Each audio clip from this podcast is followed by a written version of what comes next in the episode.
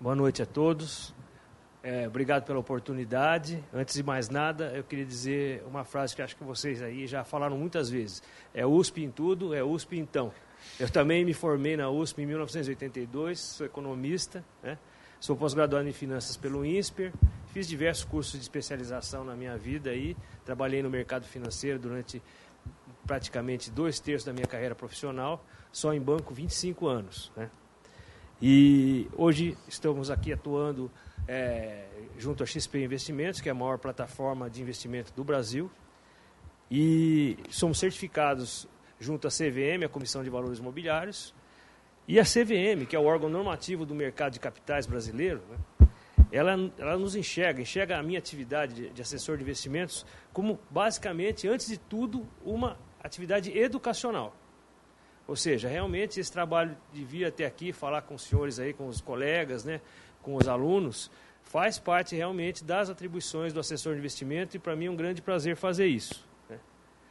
Ainda mais num momento como esse, em que aparece realmente é, que é chegar, parece realmente que é chegada a hora do mercado de capitais no Brasil. Né. Então eu vou fazer um pano de fundo ah, em termos de conjuntura, como nós estamos vendo a conjuntura atual, né? E ela está bem complicada, de que se de passagem, falando um pouquinho sobre o que, que nós estamos vendo no momento. Né? Nós sabemos que o Brasil hoje não está numa situação igual à da Argentina por um motivo muito simples.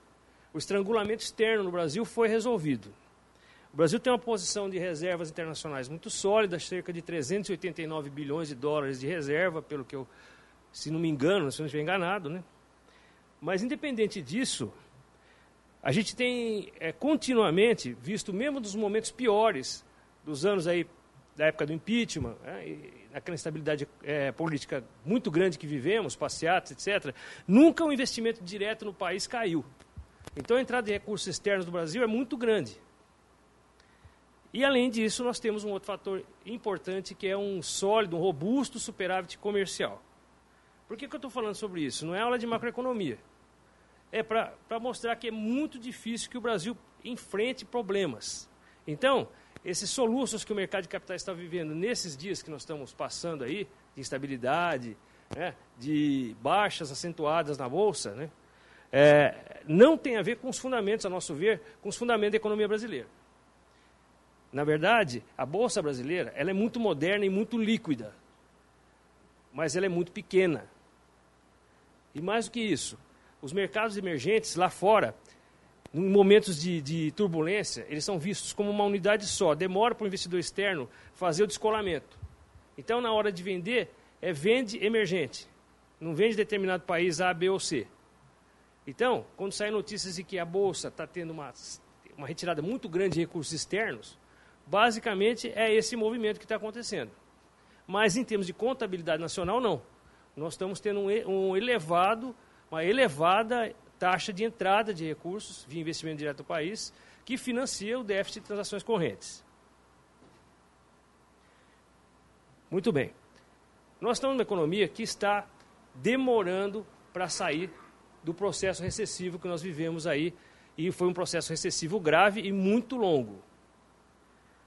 Nós temos, no momento, um excesso de capacidade ociosa na economia, e uma alta taxa de desemprego. Se isso tem alguma coisa de bom, é que a economia está pronta para crescer sem pressões inflacionárias relevantes. O mercado, o mercado de trabalho está enfraquecido, é, sem, vamos dizer assim, sem poder de ter aumentos reais salário no curto prazo. Então, é, isso facilita, de certa forma, o trabalho da autoridade monetária, que finalmente está com a oportunidade de fazer o que há muitas décadas no Brasil é esperado, que é baixar os juros reais. Os juros que a gente chama de juros Selic, a taxa Selic, que é a taxa dos títulos públicos federais, a taxa básica da economia. Né? Isso vem acontecendo, tamo, estamos no patamar mais baixo da história. No entanto, apesar de baixo, ele ainda, se comparado com países de economia estável, ainda é uma taxa de juros bastante alta. Então há espaço para cair mais.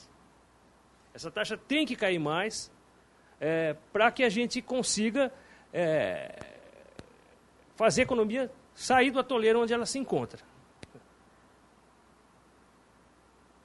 Provavelmente nesse mês que nós estamos entrando, o Banco Central vai baixar essa taxa mais meio por cento.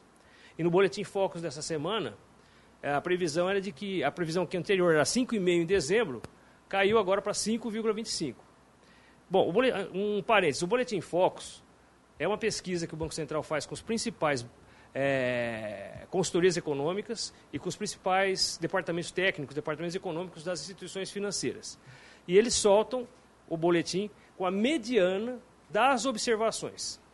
Então, quando a previsão é 5,25 para a Selic no fim do ano, estão dizendo que a mediana das observações daquela amostra foi essa, 5,25. Enfim. E o que, que isso nos traz? Se os juros reais estão caindo, é chegada a hora de investir em ações. E isso é bom, bom para o investidor e bom para a economia do país. Por quê? Porque o país, ele, o setor público está sem condições de ser o motor, de ser o investidor, de ser o, o, o, o condutor do novo processo de crescimento da economia. Ele está limitado por um teto de gastos, por um déficit primário estrangulante e que tem que ser coberto, Há reformas que precisam ser concluídas, a reforma da Previdência é uma delas, né, que é para economizar dinheiro, não é propriamente para equilibrar, o, o, mas sim para economizar o horizonte de despesas. Então, o setor público não tem condições, ele, promover investimentos. Então, essa demora para a economia começar a deslanchar é justamente essa transição entre um, uma economia de setor público prevalecente, setor público conduzindo, setor público investindo, enquanto um outro ator, um outro agente não ocupa esse lugar. Que agente vai ser esse? Vai ser o setor privado. O setor privado é que vai ser o motor do desenvolvimento, inclusive na infraestrutura. E como que ele vai fazer isso? Através do mercado de capitais, envolvendo aí, portanto, o mercado de ações. Bom, dito isso, e a nossa bolsa? A nossa bolsa, como eu disse, ela é pequena. No Brasil, temos um milhão de investidores em bolsa. Nos Estados Unidos são mais de 100 milhões. Só para vocês terem uma ideia. Realmente é, é, é, é muito, muito desproporcional. Mas a grande vantagem de que o, o, o, a empresa, ela quando capta capital de risco, ela tem um custo muito mais baixo. Outra forma de captar, que as empresas vão usar daqui para frente, além da emissão de ações, é através de títulos de crédito, as debêntures, chamadas debêntures incentivadas. São excelentes para obras de infraestrutura. Elas são chamadas debêntures de infraestrutura justamente porque elas são utilizadas para financiar esse tipo de investimento. Então, grandes empresas conseguem ir ao mercado sem recorrer ao setor, ao setor bancário e conseguem é, arrecadar recursos para conduzir as suas atividades de investimento nas atividades de infraestrutura. Mais importante ainda, tem um outro agente que está se retirando junto com o setor público, que é o BNDES. Provavelmente o BNDES vai assumir uma posição de auxiliar a pequena e média empresa e vai deixar de ocupar um espaço preponderante nos grandes investimentos. Então, sobrou uma, uma responsabilidade muito grande é, para o mercado de capitais. Bom, quando eu disse que a taxa de juros aqui ainda está alta, é, não sei se vocês sabem, mas há mais de 10 trilhões de dólares, não é bilhões, 10 trilhões de dólares lá fora, nos países desenvolvidos, investidos com juros negativos. Por isso que a nossa taxa, comparativamente, ela é muito alta. Então, é, é, se 1% apenas desse, desse montante for canalizado para a economia brasileira, vocês imaginam o quanto que isso pode alavancar um desenvolvimento rápido, caso as condições estejam dadas para que isso aconteça. O dólar agora nesses dias né, de especulação, ele, ele se valorizou em relação ao real. O Banco Central está fazendo algumas intervenções, a meu ver, desnecessárias, né, porque se o câmbio é flutuante, ele deve flutuar. Mas, enfim, em determinados momentos de estresse é, exacerbado, o Banco Central atua e, fica, e a flutuação deixa, deixa de ser uma flutuação limpa e passa a ser uma flutuação suja do dólar. Né? E mas quando o dólar valoriza-se como ele se valorizou nesses dias, ele se torna mais uma força para ajudar o mercado de capitais brasileiro. Porque a bolsa ficou barata em dólar. Ela, antes desse surto que nós vivemos nesse mês, ela não tinha voltado ainda aos preços de 2010. Ou seja, em dólar a bolsa atualmente é muito, muito mais barata do que ela era em 2010. Com toda a alta que ela tinha tido, que agora ela deu uma cedida, vamos dizer, um, um, um espaço de realização. Mas, avançando um pouco mais. E como nós vamos, vamos falar em termos para o investidor, para a pessoa física, para o pequeno empresário, mercado de ações? É, eu penso o seguinte: todo mundo que quiser ter um rendimento melhor e, ao mesmo tempo, construir um patrimônio, deve começar a pensar no mercado de capitais, no caso, especificamente em ações de boas empresas, de boas companhias.